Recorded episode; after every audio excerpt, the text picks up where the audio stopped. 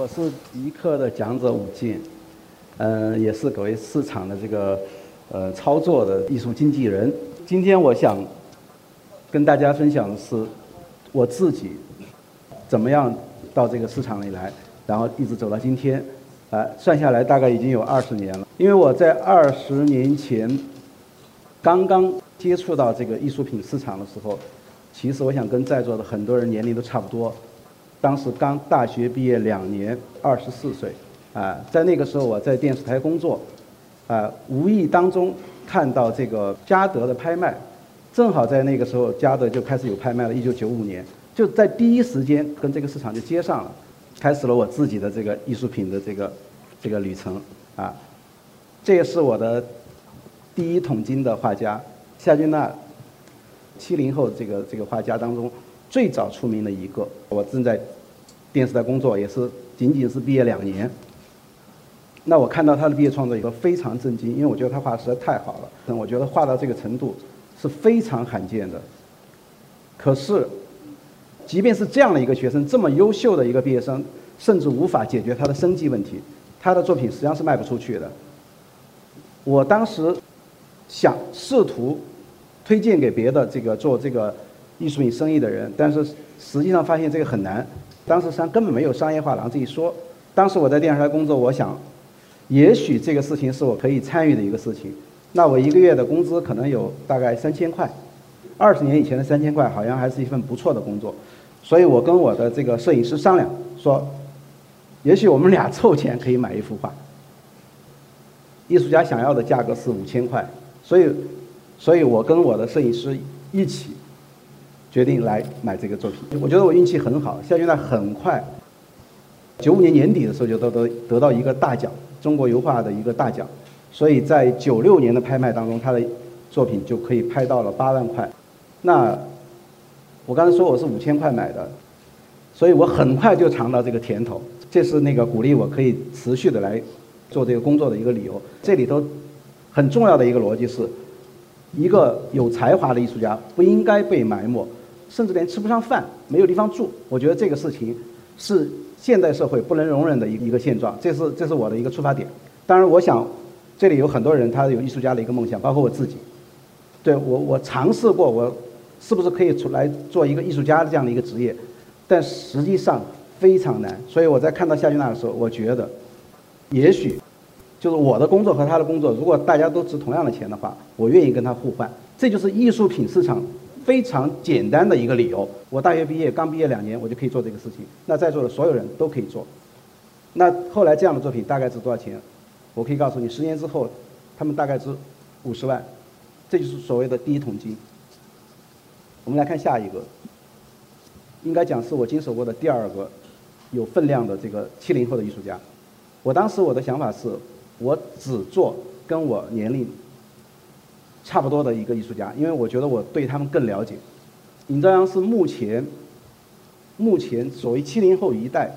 在市场上的份额排名第一的艺术家。当然，我跟他的这个合作也很早了。这个是我们最近以来又重新开始合作的一一个一个作品。那这个作品我们在去年以超过一百万美金的价格卖给了上海的龙美术馆。那尹朝阳，我在最初接触他的时候是在九七年的这个。艺术博览会，当然那个时候的艺术博览会也是一个最初级的一个形态。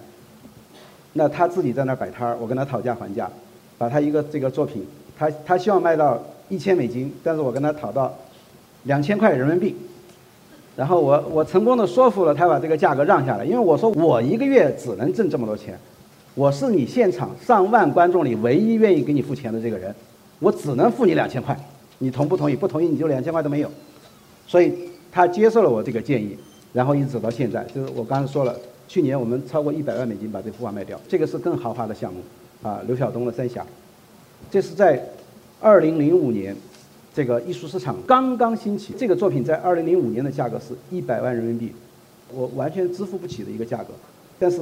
二零零五年已经有资本愿意支付这个价格，我当时的这个客人他。一百万买了这个作品，就付我佣金就是这个作品的百分之十，那就是十万块。那十万块可以怎么来选择？一个是付现金，一个是付作品。我选择了付十万块的作品，就是另外的小作品。这个对我来说其实又是一个激励，获得了这十万块作品，仅仅在两年之后就卖出了一百多万，所以我在这这一件作品上，我挣的佣金就超过一百万。可是这个作品本身才值一百万，这个作品如果在零七年的时候大概值五千万。现在它的归属我现在不知道，啊，顺道说一句刘晓东的话题，就说因为了这个作品，促成了后后来的另外一个作品，就是刘晓东的这个在三峡的这个写生，也是我的这个客人一起来来参与的。这个三峡的写生促成了另外一个副产品，就大家可能都知道的，就是贾樟柯的电影《三峡好人》，而且这个副产品误打误撞还得了戛纳奖，所以。这大家就知道，这个艺术市场不是，我觉得它不是一个妖魔化的一个东西，它是一个非常实在的一个生意，或者说它跟其他的某一些另外一些东西，它是互相关联在一起的。那我最近看到关于贾樟柯的这个新的一个报道，说他最近已经有五亿的身价了。我现在倒回来想，十年以前我到他办公室去跟他签这个电影的协议的时候，你们能猜得到他的片酬是多少钱吗？《三峡好人》六万块，这是另外一个作品，当然这是天王级的。这我们在零四年同一个客人，我们在嘉德拍卖买的四十万，这是曾梵志非常出色的这个面具系列的这个代表性的作品，四十万也是天价的作品。我刚刚收到佳士得的这个提供的这个三十年的精选，其中也收录了这个作品。我又仔细的看了一下这个价格，三千九百万。但是很遗憾，我们都没看到这一天，因为我们在零四年买下来，零六年的时候，仅仅两年之后，有人愿意给我们出三百万。我的客人觉得，这难道不是一场梦吗？所以就把它卖了。曾梵志的协和系列，零四年我们在香港的佳士得，坐在我旁边的客人，收藏家杨总，一无所获，快结束了。我说这件作品就很好，曾梵志协和系列，九十万，他就举了一手，就敲给他了。他特别沮丧，因为没有人跟他争，他认为这个东西可能不太行，但事后的结果。我可以告诉你们，这个作品在一三年拍了一点零四个亿，这是我接触的这个另外的一些七零后作品。我刚才说了，我其实我非常重要的兴趣是这个同辈的画家，那欧阳春，包括底下的陈可，其实这都是我特别喜欢的艺术家。你像陈可，我是零五年在一个成都的一个画廊里看到他的画，一万五千块，刚刚研究生毕业，非常有才华，所以我鼓动我的搭档。新空间，我们的新空间画廊的搭档跟他签约，为什么选这个作品？这个作品在去年的这个澳门的保利拍卖拍到两百万。曾经这个作品也是我拥有的，所以我也提示给大家：艺术市场不是一个奇怪的一个东西，它是一个经济到了一个某一个阶段的时候的一个正常的一个反应。如果以拍卖成交额的话，陈可可能是整个七零后排名第一的女性画家，那我觉得她卖到两百万块。三十万美金，我觉得这不是什么奇怪的事情，因为我觉得中国已经到了这个阶段，有有相当的一个人群可以支付这样的一个价格。更年轻的画家，就是高宇，高宇一度是八零后排名第一的艺术家，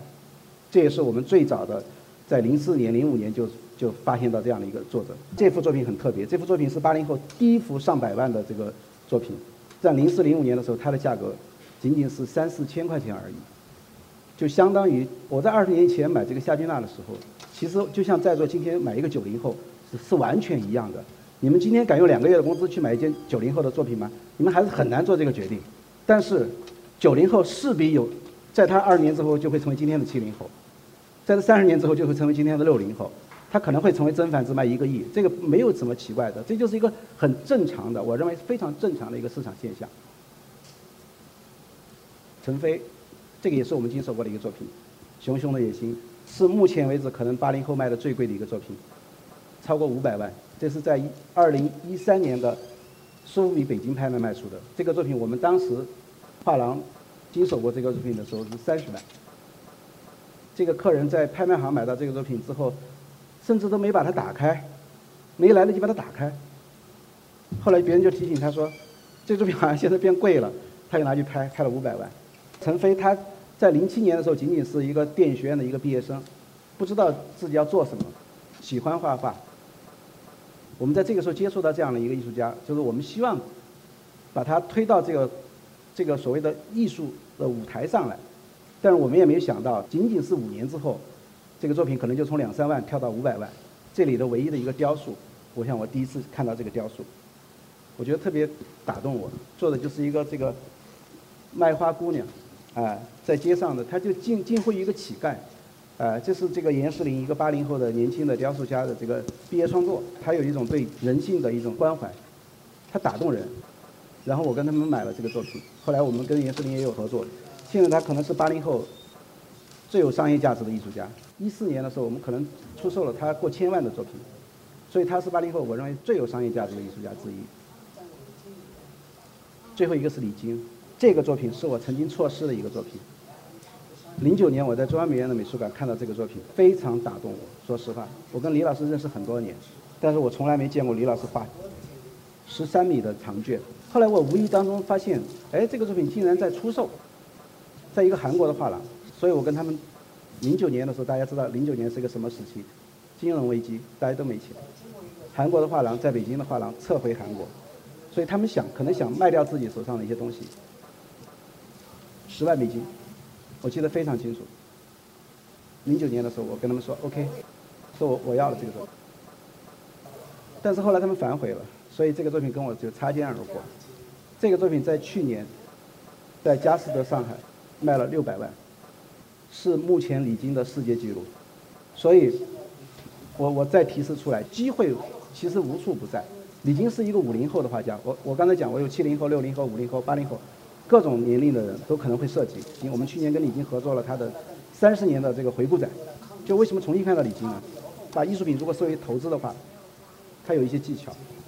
那我想李菁跟刚才我们看到的刘晓东，刘晓东也是一个长卷，对吧？刚才我说的一亿的真繁字也是一个长卷，李菁这也是一个长卷，所以即便是六百万，我认为它也是一个一个被低估的状态。我觉得当代水墨，所谓的新水墨，在整个当代艺术当中，是一个还没有被充分的挖掘的一个品种，所以我重新看到这个这样的一个项目，在艺术的价值上，我认为李菁跟刚才我举到的刘晓东，价值五千万的刘晓东，价值一价值三千九百万的这些曾梵志，是没有任何的逊色的地方。这是站在我们一个专业的一个从业者的一个立场来看这个问题，所以学会看基本面，学会看艺术的价值。这个是做艺术投资或艺术收藏最根本的一个技能。毕加索为什么卖的这么贵？毕加索就是二十世纪全世界排名第一的最重要的艺术家。我们从骨子里我们就相信这个事情。我今天在 FT 网站上看到这个梦想清单，关于这个收藏家的梦想清单，他就提到几件毕加索的作品。我想，这是所有全世界最有能力的收藏者都梦寐以求的东西。我就想讲这么多，谢谢大家。